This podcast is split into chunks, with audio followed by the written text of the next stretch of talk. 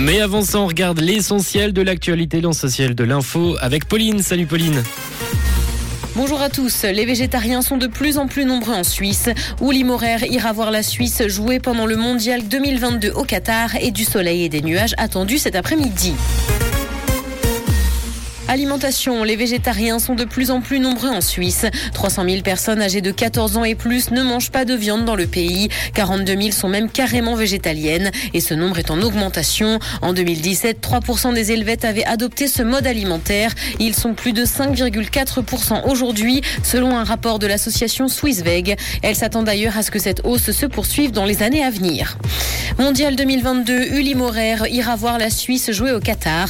Le ministre des Finances suivra le match entre la Nati et le Brésil le 28 novembre. D'autres membres du Conseil fédéral pourraient d'ailleurs se rendre dans le pays pour suivre la compétition. Le mondial suscite de nombreuses polémiques et des appels au boycott en raison des conditions de travail des personnes chargées de construire les infrastructures pour accueillir l'événement notamment.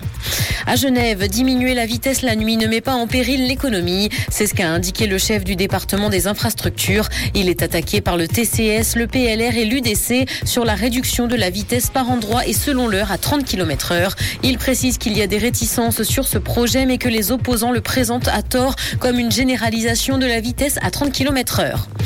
Dans l'actualité internationale, tension, la Corée du Nord a tiré plus de 10 missiles. Séoul a de son côté dénoncé aujourd'hui une invasion territoriale et a riposté. Selon l'armée sud-coréenne, c'est la première fois depuis la division de la péninsule en 1953 qu'un missile nord-coréen est tombé si proche des eaux territoriales du Sud. Le Japon se trouve également en état d'alerte.